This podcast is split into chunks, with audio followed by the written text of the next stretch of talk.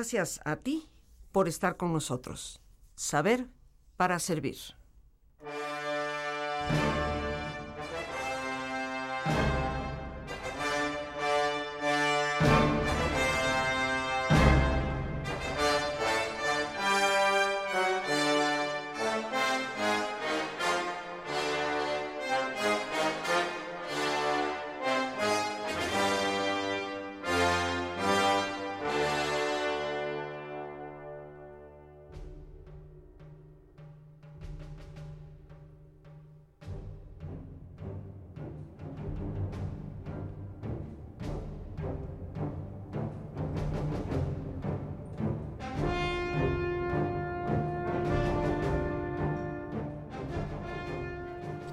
El Imperio Romano, probablemente el más poderoso y uno de los más importantes, sin lugar a dudas, a lo largo de toda la historia. Hoy en jueves y nos abocamos a este tema. ¿Cómo, dónde, cuándo fue que se inició la gran aventura que forjó un estupendo imperio? Con sus luces, con sus sombras, con grandes cosas que hemos venido imitando a lo largo de la historia y del tiempo, y también con muchos de los defectos que siempre parecen presentarse cuando nuestro delirio de poder rebasa todos los límites. Pocos imperios han durado lo que duró Roma, puesto que se calcula desde su fundación legendaria en el año 750 antes de Cristo y su término hasta aproximadamente finales del siglo V, inicios del siglo VI, pues un imperio que duró prácticamente más de mil años. Todos hemos oído hablar de esa leyenda, porque no la podemos considerar por supuesto otra cosa, entre Rómulo y Remo estos dos hermanos abandonados en el bosque, en la foresta, que fueron alimentados, de acuerdo a la leyenda, por una loba. Esta loba que de alguna manera los crió, los hizo crecer, para llegar eventualmente a convertirlos en dos hombres fuertes. Hubo pleito entre los hermanos, como muchas de las leyendas y de las historias en la humanidad nos hablan. Y se dice que finalmente Rómulo liquidó por completo a Remo. Fundó una pequeñísima población en lo que hoy por supuesto es la ciudad de Roma, a las orillas del río Tíber. Pero cuenta la leyenda, en parte también un poco ya la historia, que este era un pueblo de hombres donde no había tantas mujeres y por supuesto que las necesitaban. Así que se van adentrando un poco hacia el norte de la ciudad de Roma y engañan a una población cercana, haciéndoles pasar un buen rato a los hombres, engatusándolos con la idea de que iban a ser buenos amigos, pero eventualmente lo que hacen es raptar a todas sus mujeres. Esto se conoce, queridísimos amigos, como el famoso rapto de las Sabinas, que ha sido conmemorado a través de la pintura, a través de la escultura, y encontramos imágenes representadas de este hecho histórico en casi todos los museos del mundo. Así que ese grupo de romanos se rapta este grupo de mujeres y con esto se dice que funda finalmente pues una Roma en donde puede haber familias, descendencia y por lo tanto crecimiento. Sin embargo, ya en aquel entonces en la bota que hoy conocemos como la República Italiana, existía un reino muy adelantado en la zona que hoy ocupa más o menos la ciudad de Florencia. Era el reino etrusco. Los etruscos vivían relativamente de forma pacífica, Y en aquel entonces un pequeño poblado como era Roma no representaba mayor amenaza. Por otra parte, los romanos, que apenas iniciaban el establecimiento de su ciudad, decidieron hacerse amigos de los etruscos y ¿para qué tanta burocracia? Mejor apeguémonos al rey etrusco, sigamos sus consejos y con esto tendremos orden y sobre todo paz. Pero por supuesto, la ambición rompe el saco. ¿Qué fue lo que sucedió? Y decíamos, este imperio, que legendariamente fue fundado por Rómulo en el año 750 a.C., y que comete ese acto llamado el rapto de las Sabinas, podría tener una aplicación directa de aquel refrán que dice el que la hace, la paga. ¿Y a qué me refiero con esto? Pues tiempo después de haber fundado su pequeña ciudad y de haberse apegado a las leyes y al régimen de los etruscos, que eran ciertamente gente ya muy organizada. Un buen día,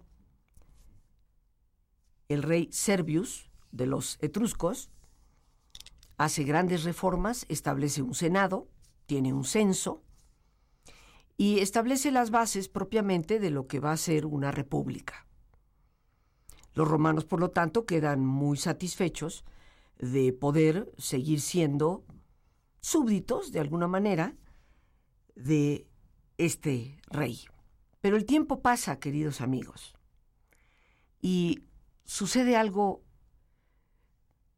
que es donde aplicamos el refrán, el que la hace la paga.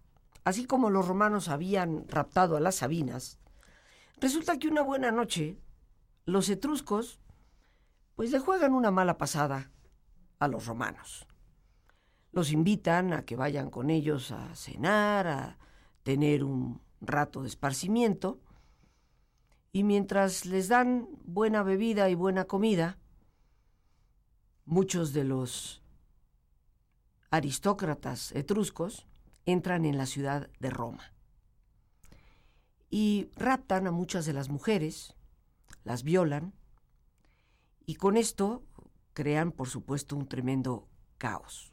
Una mujer sobresale en esta historia. Estamos hablando del año 510 antes de Cristo. Esta mujer se llamaba Lucrecia. Y resulta que pues uno de los etruscos entra a su casa, abusa de ella y cree dejarla muerta. Pero Lucrecia de hecho queda con vida y tiene el tiempo suficiente para escribir una carta a su esposo, relatándole lo que ha sucedido en la ciudad de Roma al haber salido los hombres a reunirse en este tipo de fiesta con los etruscos, y le confiesa que ha sido abusada y que por lo tanto decide ella misma quitarse la vida, puesto que esta afrenta representa la pérdida total del honor. Los romanos regresan a Roma después de esta, vamos a decir, gran juerga entre hombres, y al regresar a la ciudad, pues se encuentran con que prácticamente todas las mujeres están muertas, y entre ellas también Lucrecia. Sin embargo, el esposo de Lucrecia entra a la casa y encuentra la nota donde ella le relata exactamente qué es lo que ha pasado en Roma. Y empiezan las historias de las venganzas. Si ellos se raptaron a las Sabinas, ahora sus mujeres han sido abusadas y ahora se la tienen que devolver a los etruscos. Con lo cual le declaran una guerra y los romanos sumamente organizados, con una furia y una rabia infinita por lo que les ha sucedido a sus mujeres, se lanzan contra los etruscos y los destruyen por completo. Acaban con ellos. Podríamos decir que efectivamente los borran de la faz de la tierra.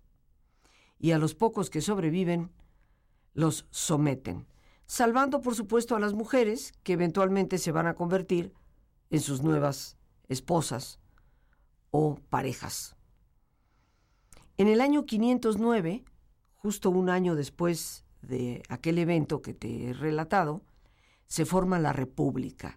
Algunos consideran que esta es propiamente la fecha donde se inicia el Imperio Romano, que se llamará imperio porque eventualmente tendrá emperadores, pero que se forma originalmente, como te he dicho, como república en el año 509 a.C.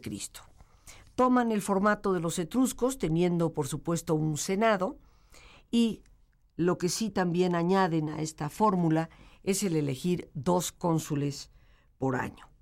Es como si hubiera dos reyes, dos presidentes, pero que por supuesto están sometidos al Senado, sin embargo que ejercen un poder y son respetados como la autoridad superior.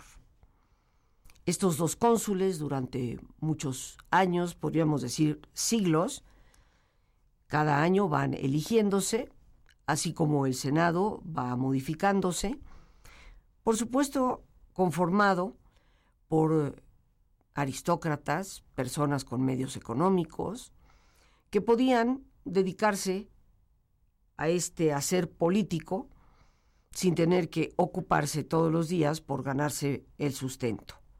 Personas con, con propiedades, pero ciertamente dentro del concepto de una república que buscaba el bienestar de sus ciudadanos. En el año 386 a.C., Estamos hablando que habrán transcurrido prácticamente 150 años, un poco más, de una vida relativamente pacífica, donde van edificando su ciudad, aprendiendo del manejo político de las cosas, sufren una invasión de los galos.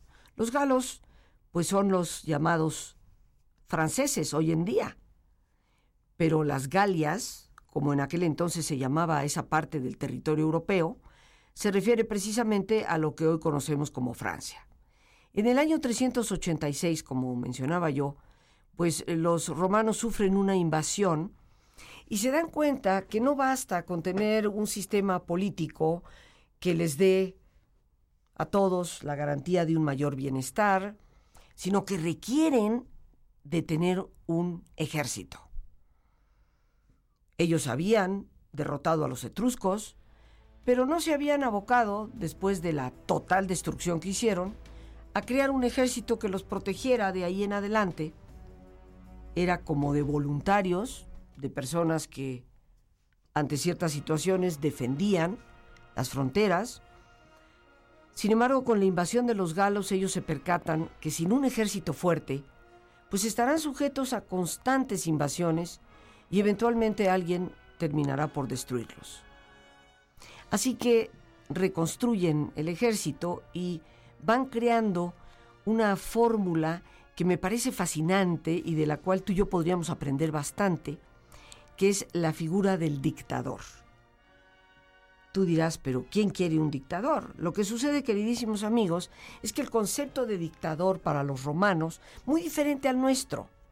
Para ti, para mí, un dictador, pues es generalmente una figura prepotente, como todas las que han existido a lo largo de la historia, de hecho también muchos de ellos en el siglo XX. Uno de los dictadores que más tiempo ha permanecido en el poder es Fidel Castro, queridos amigos. Prácticamente 50 años de tener el control completo sobre su país. No tomamos posiciones políticas, si está bien, si está mal, pero igual dictador ha sido él, como lo fue Franco, como lo fue Pinochet y como han sido tantos, ¿verdad? Gente que se estanca en el poder sin querer soltarlo y que para ti y para mí nos evocan una figura de prepotencia, de abuso sobre los demás, de falta de libertad, en donde no se puede opinar, no se puede hablar con libertad. Pero en el concepto de los romanos, la palabra dictador quería decir el que dicta. ¿Y qué dictaba? Dictaba leyes. ¿Y para qué las dictaba? Para poner en orden el caos en que en un momento determinado estaban viviendo. Y existió un dictador sobre el cual mucho deberíamos de imitar. Bien, estamos listos para iniciar nuestro periodo de relajamiento que hoy más que nunca necesitamos. Así que te voy a pedir que te pongas cómodo y si te es posible hacer el alto completo, el alto total, qué mejor que cerrar tus ojos y en una posición cómoda, con tus ojos cerrados, te pido que respires profundamente varias veces. Toma conciencia del entrar y el salir del aire en tu cuerpo. E imagina cómo al inhalar, así como llevas oxígeno a tus células, inhalas también serenidad para tu mente. Al exhalar, así como tu cuerpo se libera de toxinas, imagina cómo te vas liberando de todas las presiones y todas las tensiones. Respira profundamente y relaja tu cuero cabelludo, tu frente, tus párpados, tus mejillas, todos los músculos que cubren tu cabeza, toda la piel que cubre tu cara.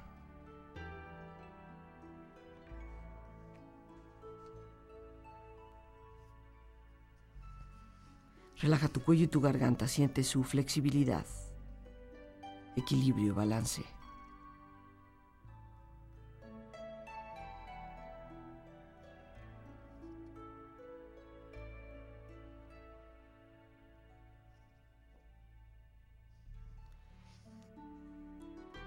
Relaja tus hombros, brazos y manos, así como tu espalda.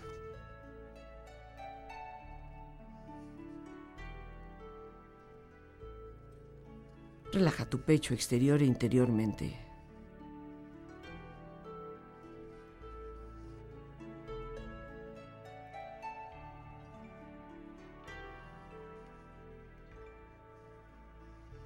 Relaja tu abdomen exterior e interiormente.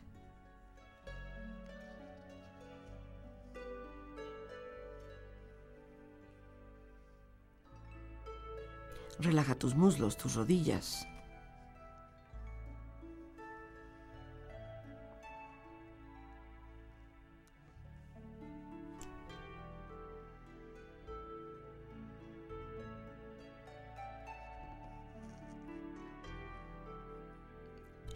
Pantorrillas y tus pies.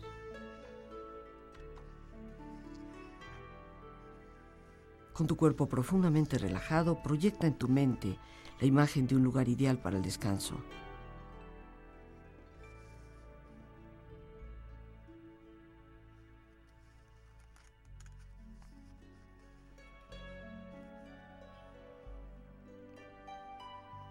Imagina sus colores, sus sonidos, sus aromas, siente estar ahí, una escena de belleza y paz.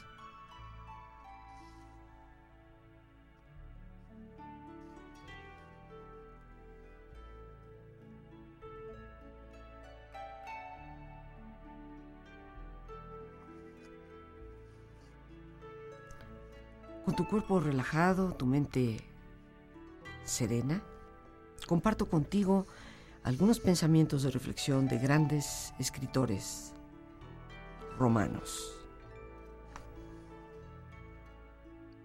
No saber lo que ha ocurrido antes de nosotros es seguir el mismo camino para repetir lo que ya sucedió.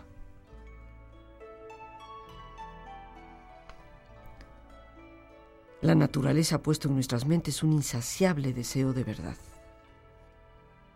Y la verdad se corrompe tanto con la mentira como con el silencio. En un espíritu corrompido no cabe el honor. El poder nunca es estable cuando es ilimitado.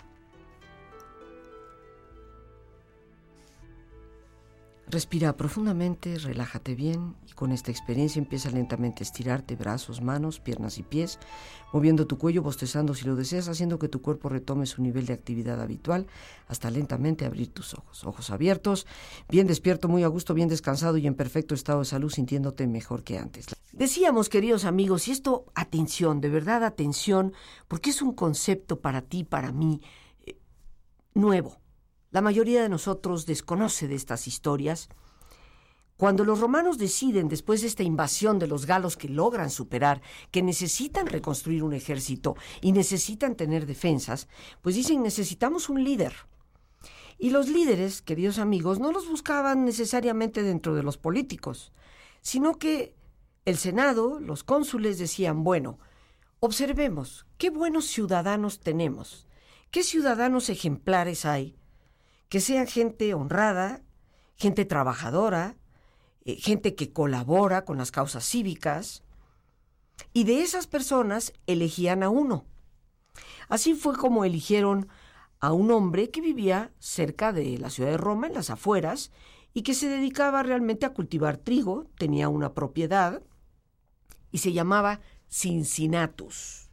De ahí el nombre de esa ciudad norteamericana.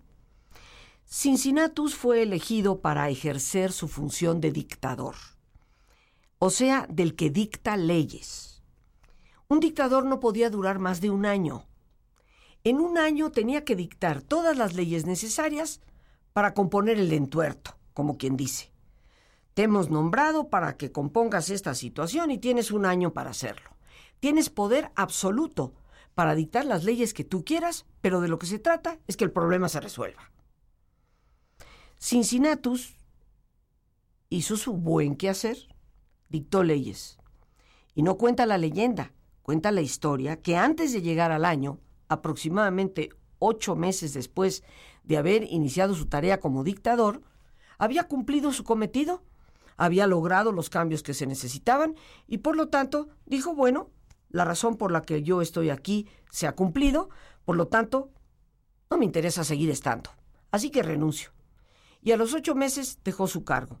Todos muy contentos, puesto que el dictador Cincinnatus había cumplido con el objetivo que se habían propuesto al nombrarlo como persona que dicta las leyes con poder absoluto.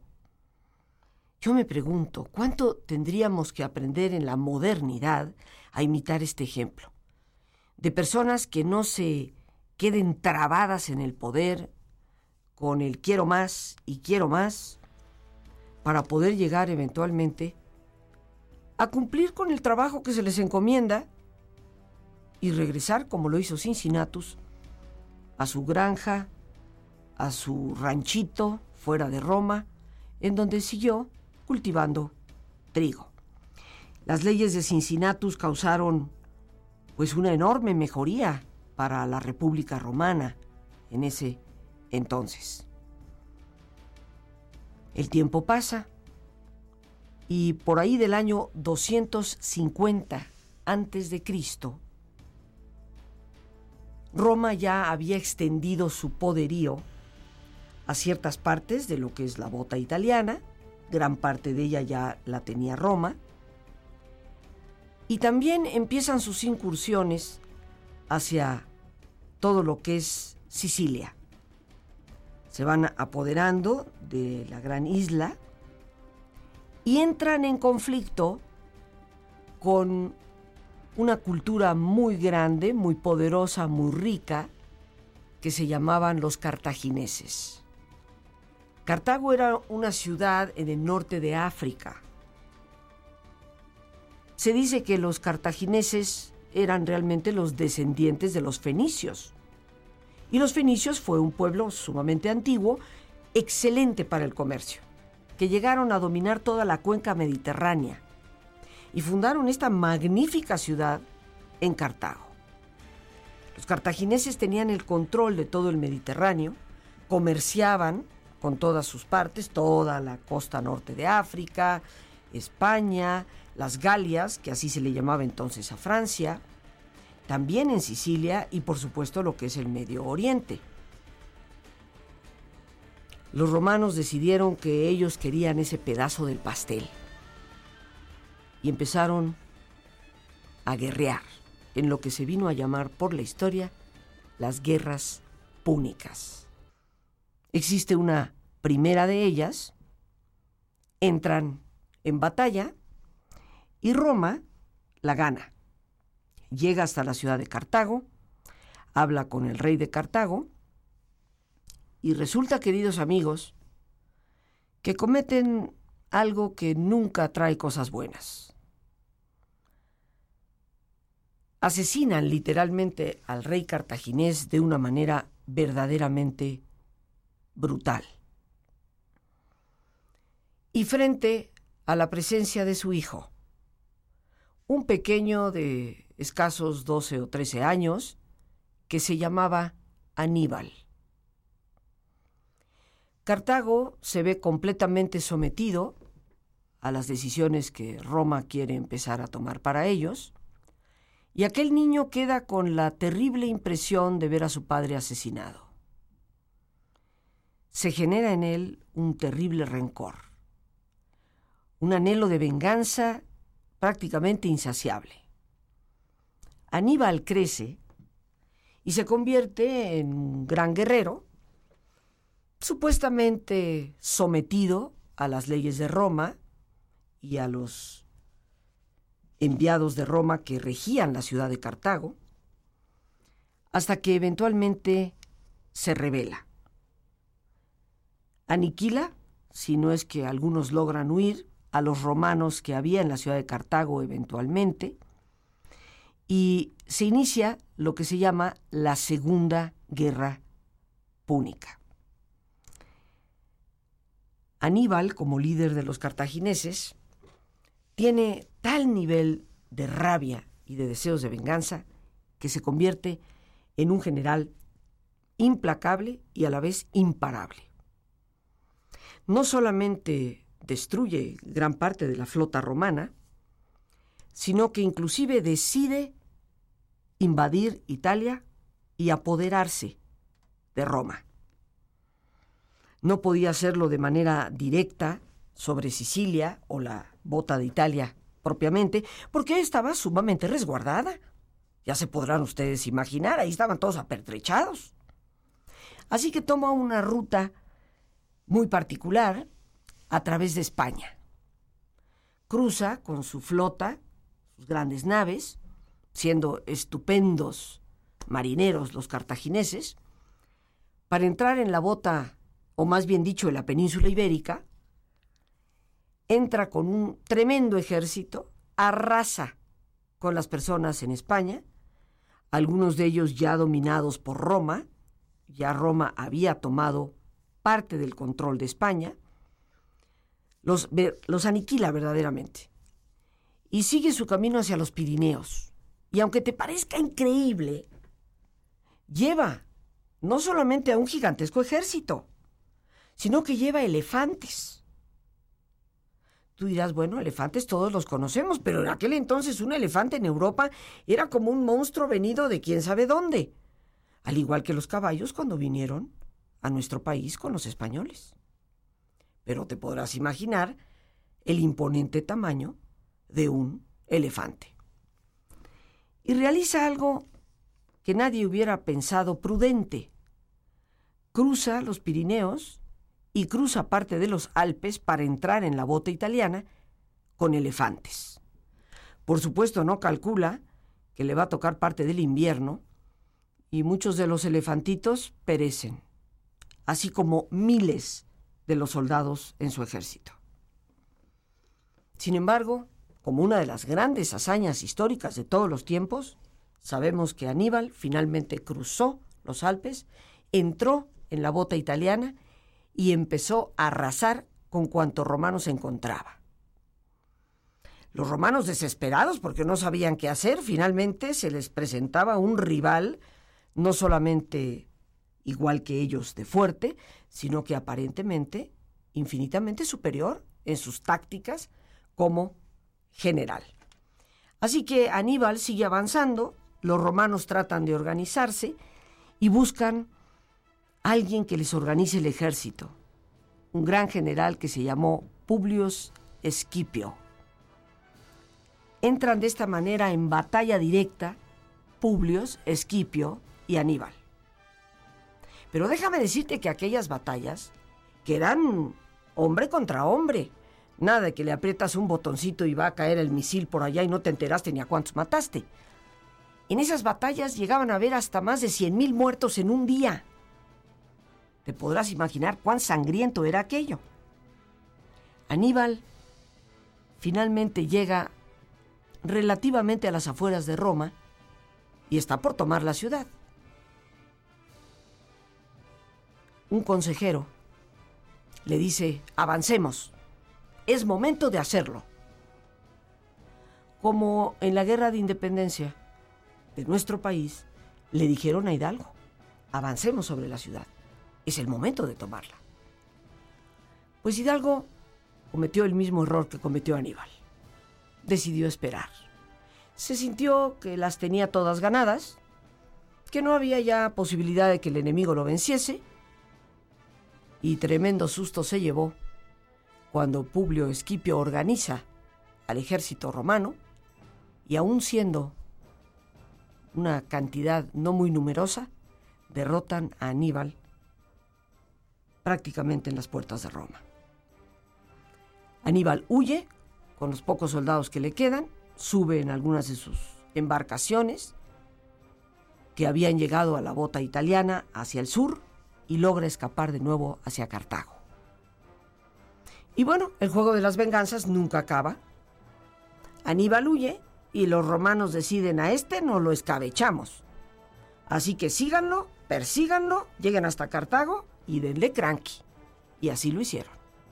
No solamente lo aniquilaron, sino que destruyeron por completo la ciudad de Cartago. No quedó vestigio alguno de una gran, gran civilización. Y Aníbal lo sometieron prácticamente a nivel de esclavo. Así fue como en el año 150 se destruye Cartago antes de Cristo y termina realmente el conflicto de las guerras púnicas con una Roma engrandecida y sumamente poderosa, de la cual seguiremos hablando en otro programa. Las gracias a Dios por este espacio que nos permite compartir. Y a ti el más importante de todos, una vez más, gracias por tu paciencia al escucharme, por ayudarme siempre a crecer contigo. Que Dios te bendiga.